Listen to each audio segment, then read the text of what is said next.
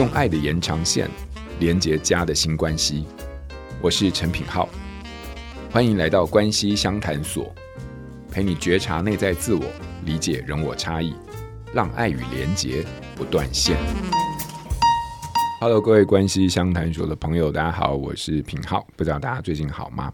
我们在十月份的这个节目当中啊，曾经邀请了这个我们大家都非常喜爱的泽爸来节目当中分享他的新书《对话中让孩子感受爱》。那我还记得，就是泽爸在那一次的分享当中呢，有提到，就是说，哎，我们在沟通里面的时候啊，有一些原则，好，有一些方向，其实是以我们在尝试沟通的时候，可以去试着来呃做做看的，包含这个六个很重要元素，分成三探索跟三表达的方法。那我不知道，就是。大家回想起那一集的时候呢，哦，对于这个三探索跟三表达，有没有在生活当中实际去运用看看？如果有的话，你就会发现，哇，这实在是很卡关。其实，在很多时候，我们要面临对于自己这个习惯的改变的时候，不生活作息也好，哈，然后这个呃做事方法也好，那尤其是说话的这个方式啊，这种改变的时候，其实都会带着非常多的卡关的这种不顺，然后，因为它不是一件很容易的事情。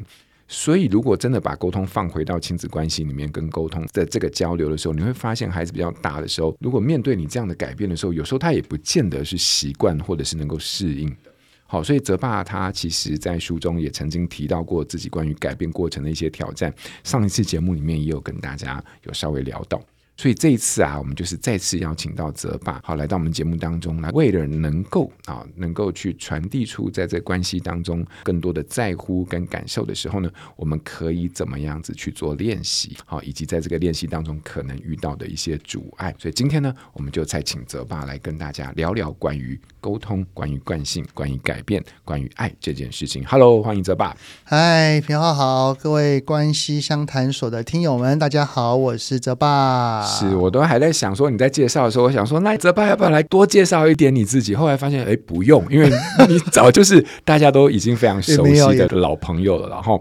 那我相信大家在泽爸的这个爸妈烦什么的这个节目当中，其实也都能够得到非常多很呼应自己情绪、很呼应自己经验，还有也很呼应自己在亲子关系里面林林总总的一些困扰，都能够在泽爸的节目当中找到方向，或者是找到一个理解的呃一个可能跟观点。所以今天我们就是聊了这本书啊，对话中让孩子感受爱哦。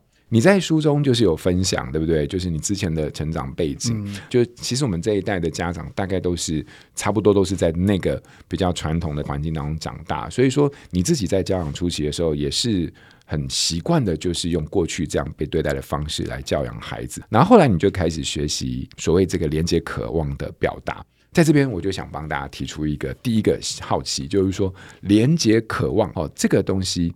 跟一般的教养有什么不同？然后连接渴望指的是什么？然后呢，它能够带给我们在关系当中什么样的改变或不同？我的原生家庭，其实我的爸爸跟妈妈是比较没有来打我骂我的，是比较少的。但是我身处于那个环境，不管是学校也好，社会氛围也好，其实都还是以目标导向，然后。只看结果不看过程，例如说考试你没考到几分，就是你不够认真，你不够努力，大概就是这种这种环节啊。所以，我过往在这样子的成长背景长大了之后，面对我的孩子，特别是我的儿子啊，当他有任何事情的时候，我依然是如此，也就是面对他的所有行为，我看的也是结果。然后，只要你的行为没有达到这个结果，那我可能就会先对你好好说，讲一遍，讲两遍。如果你还是这样，那我可就要处罚你了。然后，我当时的想法，那个观念就叫做：如果孩子犯了错，爸爸妈妈没有去教他，没有去管他，甚至是没有打他、骂他、处罚他，这就是爸妈的失职，也就是爸爸妈妈在宠坏他、宠溺他。我我就发现到说，其实当时的我哈会把管教这件事情一分为二，变成两个极端，就是爸爸妈妈要管，打他、吼他、骂他、念他、处罚他，让他记得；如果没有这么做，那就是等于完全不管，放任他、宠溺他等等这两个极端。那我之所以为什么会改变，就是真的是一次，我在书里面也有描述到，我对我的孩子，特别是就是我儿子，去吼了一声之后。我看到他恐惧的眼神看着我，然后身体微微发抖，然后那边不敢说话，然后一直泪流直下那种感觉，我就觉得天啊！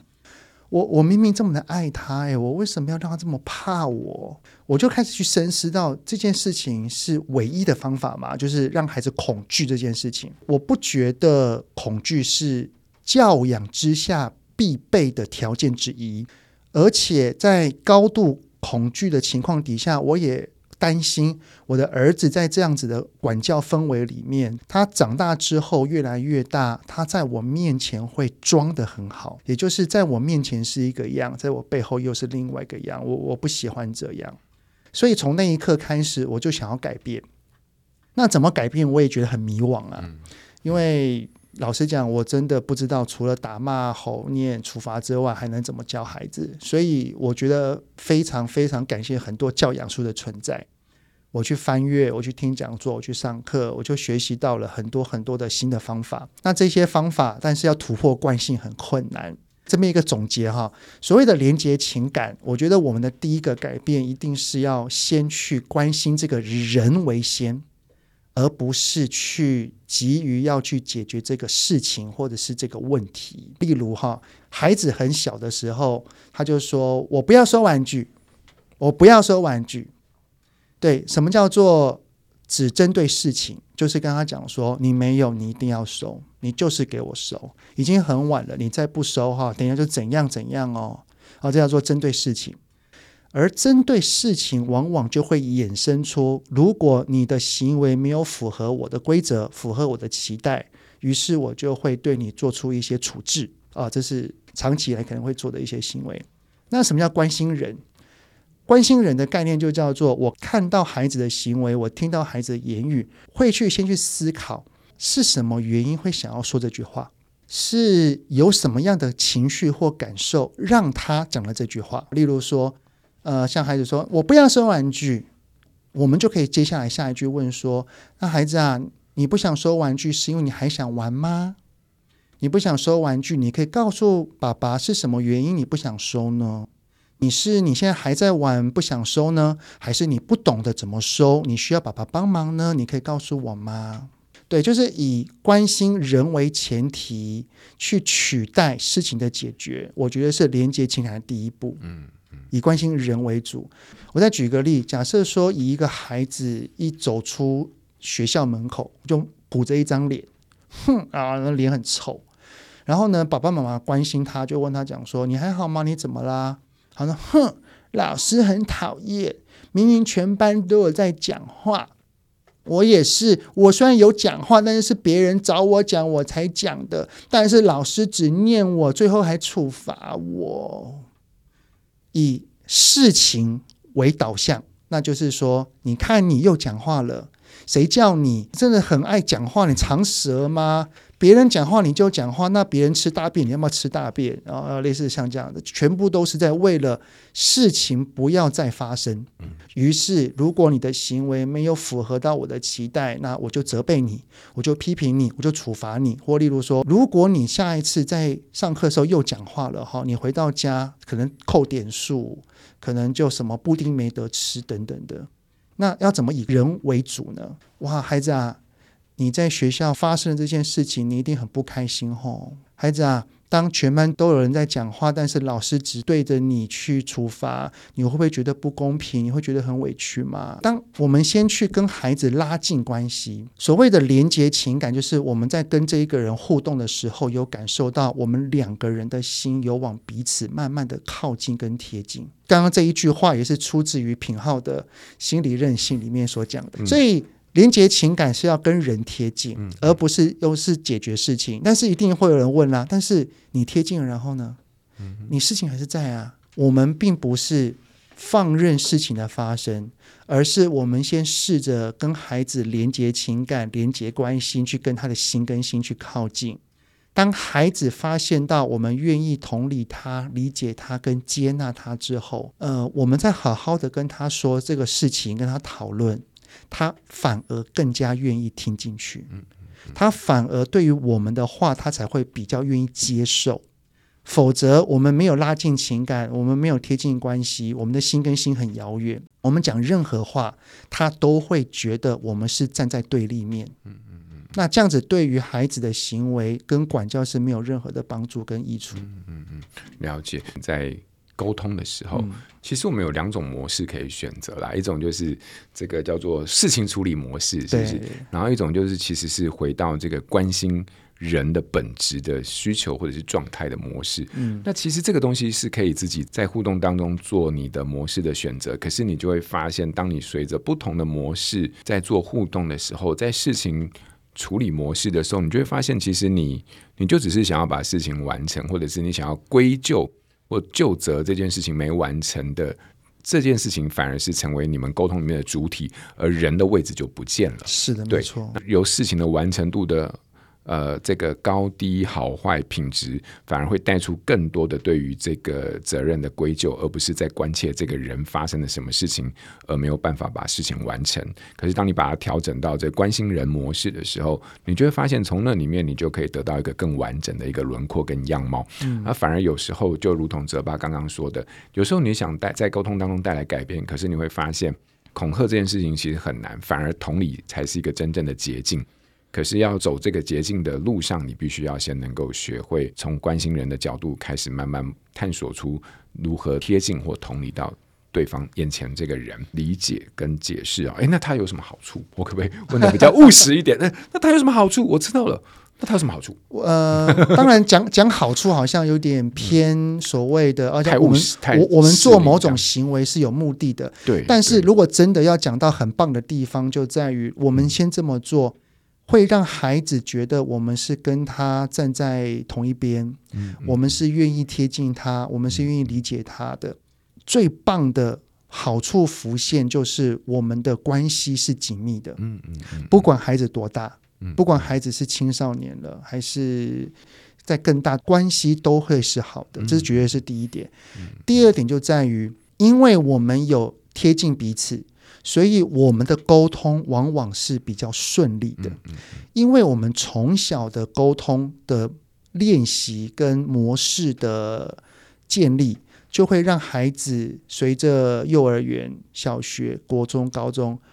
亲子的沟通依然会保持顺畅，嗯嗯，这是绝对是我在我自己身上了，因为我儿子现在已经十五岁了，已经升高一了，然后我女儿现在升小六，已经也十一十二岁了，所以在这个过程当中，我们愿意先去连接情感，再去跟孩子讨论或者是纠正他的行为，这个会让孩子跟我们之间的关系拉近，沟通变得很顺畅，这绝对是非常棒的一个愿景。值得，值得啊！就两个字，值得。好，听完这些，哎，值得了，值得了。其他好处先不用说，这个就值得了哈。就是这种贴近跟紧密，嗯，哦，对关系的品质。那我就就再问，因为我相信大家听到哦，对，这值得。然后下一个问题，那怎么开始哈？所以说，我要帮大家再问一下泽爸，就是说，如果就你自己的经验好了，或者说你你你曾经接触过的学员，或者是对于这样的一个改变有感到好奇，并且愿意尝试的人哦。在刚开始的时候，其实大家都不习惯，就如同你你之前在那一集讲到的部分，有甚至会抗拒。那通常抗拒就会让人家觉得超想放弃的。你自己在这个克服的过程当中，你大概有没有什么样的经验是可以分享，然后能够将这些经验带给想要起步但却又感觉呃困难重重的家长？呃，我还记得在上一集我讲述的蛮多都是在于自身的部分，也就是当我们想要改变，但是我们身上就带着惯性，于是我们会很挫败，挫败的时候就刻意练习，以及我们要去接纳那个挫折的自己，也要去欣赏这么努力的自己。那如果面对孩子的话，例如说我们已经接纳了，我们觉得我们自己做的是对的，我们也愿意想要继续这么做。但是孩子还是抗拒的，怎么办？嗯嗯，那其实我在很多的讲座都有做这个练习啊。例如说，我我先不以青少年啦，青少年难度太高了。如果以一个小学生的话，例如说，嗯，爸爸，你为什么要这样讲话？例如说，可能发生一件事情，我们以前都是，诶，你再不对我就怎样哦。然后现在变成说，诶，你还好吗？你怎么啦？你现在心情是什么？你可以告诉我吗？我们一转换了口语，转换了讲话的方式跟态度，然后孩子就说：“嗯，你在干嘛？你为什么要这样子？”那我在书里面写的很详细哈，我们就这样跟孩子说：“嗯，孩子啊，你觉得爸爸这样讲话有点怪怪的吼？”然后他就说：“对啊，你不要这样讲话好不好？”他说：“嗯，其实爸爸这样子讲话有点不太习惯，有点我自己也觉得卡卡的。”好，那你就换回来啊！你这样讲话真的很恶心啊！例如我孩子这样讲的话，那我们继续可以这样跟孩子说：“孩子啊。”嗯，我知道你听了是不习惯的。那爸爸虽然讲话有点卡卡的，但是爸爸想要改变，因为爸爸发现，就是你发生了很多事情，可能爸爸在当下的一瞬间都是念你，都是唠叨你，都是责备你。其实爸爸很后悔，爸爸事后都蛮自责的，觉得我为什么要这样讲你？但是在那个当下，我又忍不住，所以我常常都是后悔的。孩子啊。如果你之前被爸妈骂了，你的心情如何？你是开心的吗？还是不开心？不开心，对不对？因为我也不开心。爸爸真的很爱你，爸爸不想要用之前那种方式去跟你说话，爸爸试着用新的方式来跟你说话。所以我知道爸爸这样子的改变，你听了会不习惯。那你可以帮爸爸一个忙。所以这段时间，爸爸可能会说的方式跟以前有点不同，但是可不可以请你？稍微用一个欣赏的眼光来看爸爸，因为爸爸会这么做，真的是因为我想要跟你拥有更好的关系。通常哦，小学生应该都是好啦，呃，可能就会这样子结尾哦。青少年的难度要更高了。我觉得从你刚才讲那边，我觉得有一种诚恳，这种诚恳其实不是在话语里面，而是说我的理解上比较是说这件事情，我其实真的觉得我。很不熟悉，而且很不自在，而且没有这个习惯。嗯，可是我抱持的一个很重要的目标，是因为我想要跟你一起共好。嗯，所以在这个前提底下，我去试着一个，我先不管这个方法是否好，或者是有帮助，我会愿意为了我们共同的这份关系而想要去做出一个我从来没有也不习惯的改变。是啊，我觉得这件事情来觉察到这个关系是。呃，就是你对这份关系的在意是这样方用这样的方式展现的时候，我觉得对于我自己身处在这个关系里面的另外一方，我体察到的这件事情本身其实就已经蛮触动到，嗯，对于你跟对于这个关系的新的一种看法跟理解。其实我、嗯、我我也有真的这样子跟我女儿说过话，嗯嗯嗯，就是有一次，虽然我很努力的想要去办到面对孩子的管教，心情是平稳的，但是有的时候还是会忍不住，嗯嗯。然后有一次，我就真的记得我对我女儿大吼了一声，然后她也很生气，然后那边在狂叫，然后就受不了等等的。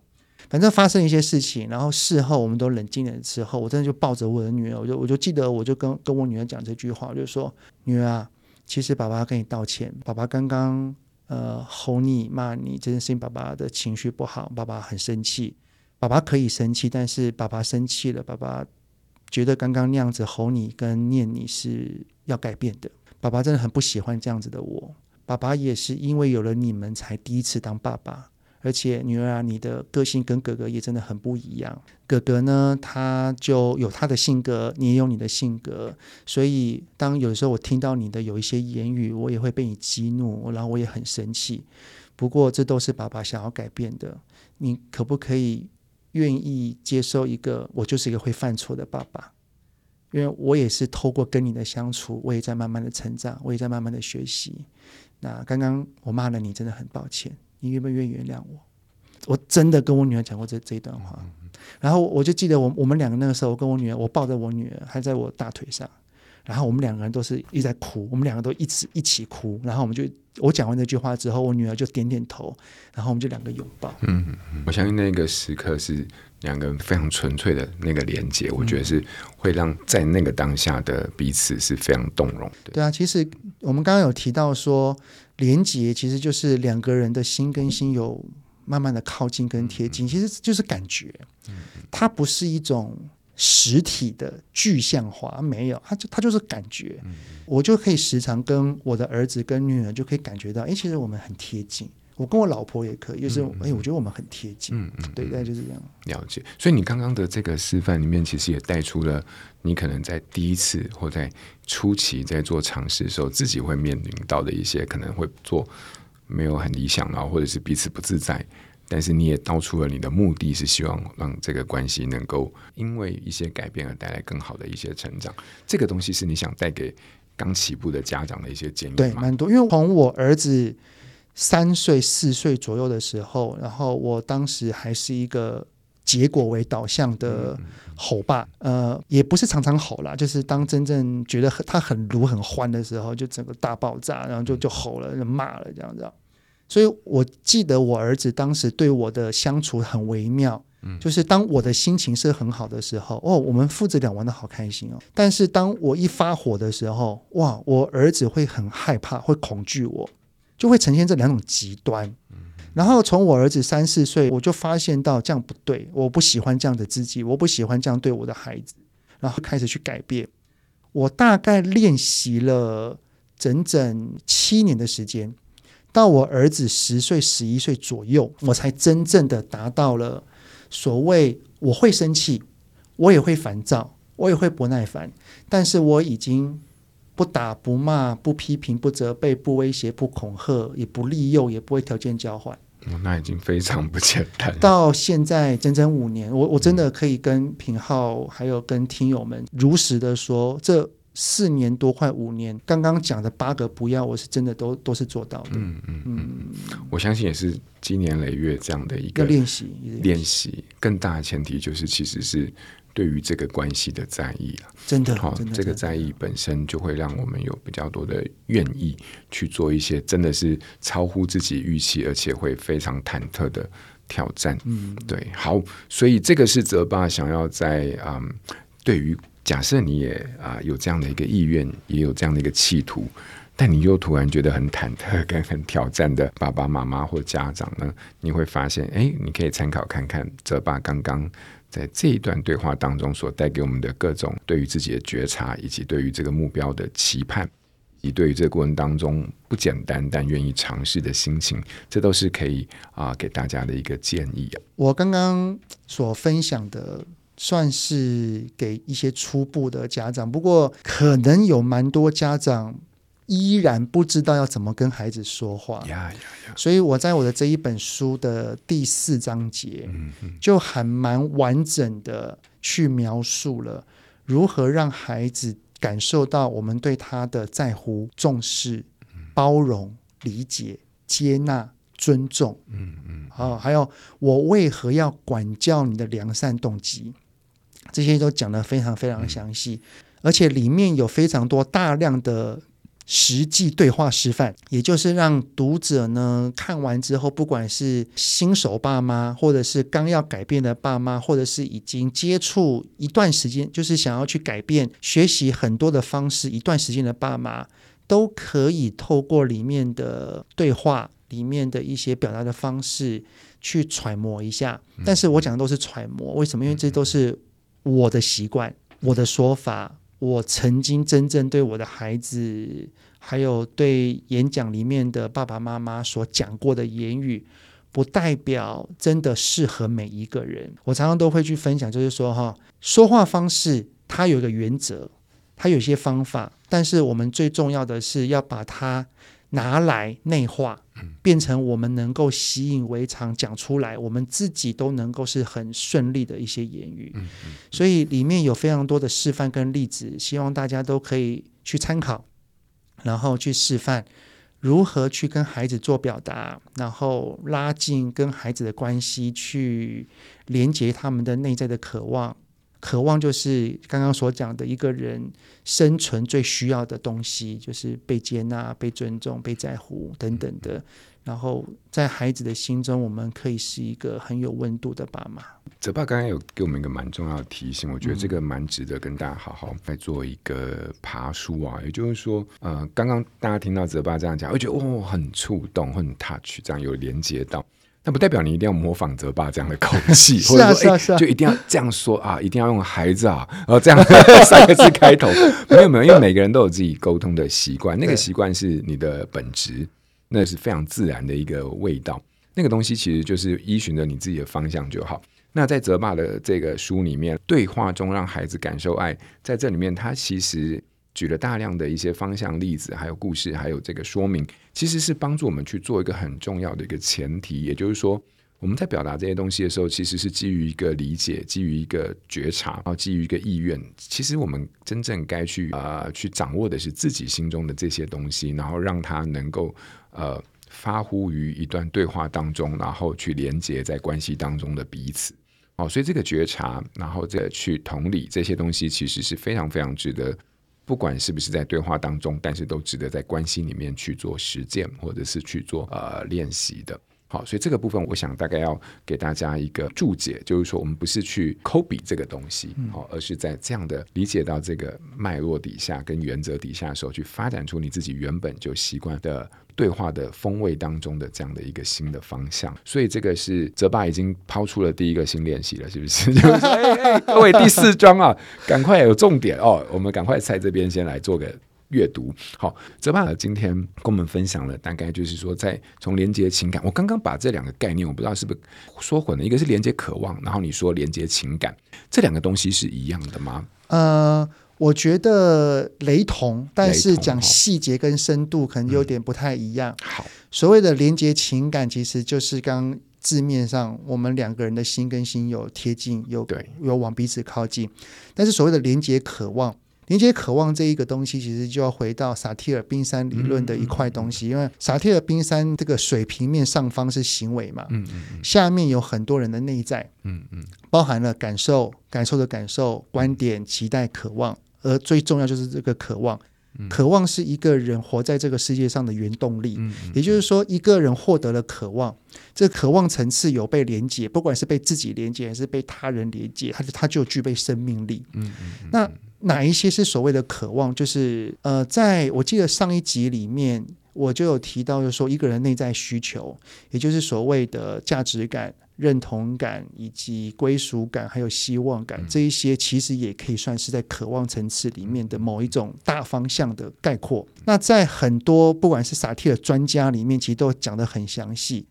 所谓的渴望，就是一个人他的内在的深处，渴望被他人重视、在乎、关心、关怀、接纳、理解、同理，嗯，被尊重啊，这些东西就是所谓的渴望。所以，所谓的连接渴望，就是我们讲出来的话语有贴近到他的那个内在需求的东西。所以，在这边，我们大家可以从泽爸的。呃，解释当中可以理解到这两个的本质上的一个差异。好，不过我想泽爸还是带给我们一个非常重要的一个概念，就是我们怎么在关系里面去能够连接到彼此。好，这个连接是一个大方向的连接，可是你会在泽爸的书中看到非常多我们可以去实际上进行，能够引发呼应你生活经验的一些故事，同时也从这个故事当中能够带出一些我们可以去运用的一些心法。或者是可以去展现，或者是尝试的一些呃阶段的技巧，不知道就对我们今天泽爸分享的这些部分，有没有什么呃能够带给听友们在接下来一周里面新练习的内容？呃，也是跟上一集一样，就是我给两个新练习，同时这两个新练习也是我常常自己会做的，嗯，也就是第一个，面对我们的孩子。我们要秉持着，不管我们的内心的 OS 有多么多的声音，嗯，我们要去试着不批评、不否定、不指责、不反驳、不辩解，等等的啊，就是这一些，我们要把我们内心很多的一些攻击言语或是否定言语，好，把它先放在心里啊，也不要说隐藏、压抑，不用，就就就先放在心里就好了。放在心里之后。其实光是这一题就要练习了，嗯嗯，对，把嘴巴给缝住啊。光我刚刚听到你在讲的时候说不可能，这个就要练习了，对不对？身为爸妈真的很难啊，真的不简单，哎对，就要练习了。对，我我偶尔还是会犯的哈，就是就是说教，我们都对，大人都会，对啊，所以就是刚刚包含了一切哈，就是不否定、不批评、不指责、不说教、不分析、不建议啊，不给建议啊，这些东西我们。先练习，先放在心里，不要脱口而出。嗯，第二个呢，就是我们在日常生活当中试着说出跟孩子连接情感，当然也可以连接渴望的一些说话方式。嗯，我我举一个我书中里面有写的例子哈，可能有些听友会觉得我这当爸爸很恶心，但是呃，我的确是如此哈，因为这是我日常已经会常常讲的一些东西。例如说，呃，有一上一届的世界杯是在卡达打那个踢球嘛，然后呢，我儿子那时候是国中，然后一天大概有两场比赛，第一场是十一点，第二场是凌晨两点还是三点，我忘记了。然后我儿子也也想要赶一下风潮，所以呢，他就会跟我一起看十一点的那一场。我还记得那一次是踢完那个总冠军，就是冠军战，踢完之后呢，然后就看完了嘛。冠军战好像更晚，反正我们就是看完冠军战之后，我们就结束了。结束之后，我就真的跟我儿子讲了这一句话，我就说：“哎，儿子啊，呃，其实爸爸很珍惜这一次跟你一起看世界杯的机会耶。”因为你现在已经是国中生，然后在四年之后，可能你就要上大学了。你升上大学之后，你是住在家里，还是住外面，或者是会跟同学一起去看？这我都不知道。所以这一次，你跟你能够跟爸爸一起看这个比赛，其实我非常非常的开心，我非常非常的感动。因为我很珍惜每一个跟你一起欢呼进球的瞬间，就是像这样子。所以，呃，我的那个在关系相谈所给的第二个新练习，就是在日常生活当中，不要吝惜自己的爱的表达。嗯，把我对孩子的在乎，把我对孩子的重视，甚至是伴侣、老婆啊，谢谢你这么辛苦煮了一桌这么棒的饭菜。老婆啊，辛苦了，煮这锅饭菜真的很不容易哈、哦。那等一下，我一定把它吃光光，因为每一个都是你用心。我觉得像这一些话，我们就可以日常生活当中试着说说看。呀呀呀！所以第一个就是说，我听起来比较像是试着把心中在沟通当中所冒出的任何可能会。呃，变成是阻碍的东西，先放着，对对对对，先放着，没错。就你可以有，你完全可以有，那就是你的本性或者是你的在意，但就先放着，没错。好，让这个对话能够以彼此能够和谐的步调先完成再说。所以先练习放着。而另外一个就是说，表达你的爱。好，那如果爱这件事情对你来说不是那么的容易，那表达你的在意。那如果表达这么在意，不是你有点陌生，那就先从表达你的感谢开始。好、嗯，那不管是哪一个，基本上都是在对于这个关系一个很本质的一个呃关注跟在乎的一个表现。然后，所以说。从谢谢开始，从在意开始，或者是从爱都可以，它最终都还是回归到爱这件事情。好，所以我们就带着泽爸的这两个新练习呢，来回到我们的生活当中，来看看我们可不可以试着啊、呃。事实上，我们可能不会做多好，但没关系，我们在每一次的练习当中都能够试着慢慢把它做好。我想这样就是一个很很够的一个态度了，哈。好，非常感谢泽爸。那泽爸今天跟我们分享非常多心法，有一些可以操作的方式。好，那我想大部分都也很贴近我们家长面对孩子的这种拉扯、矛盾跟委屈的心声哦。所以非常推荐大家可以呢收藏泽爸的这一本书《对话中让孩子感受爱》。那希望我们可以透过泽爸的新书呢，能够跟孩子在这个沟通或在关系里面都能够越来越顺畅。把对孩子的在意跟爱能够充分的表达到孩子的这个心里啊。那今天呢，再一次感谢泽爸带给我们的分享，希望大家会喜欢。谢谢泽爸，谢谢品浩，嗯，拜拜，拜拜。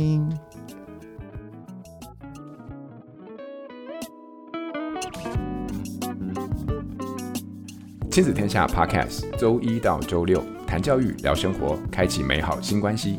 欢迎订阅收听。Apple Podcast 和 Spotify，请给我们五星赞一下，也欢迎大家在许愿池留言，告诉我们你在每周新练习的时间中，生活有了哪些改变和发现。关系相探索，我们下周见。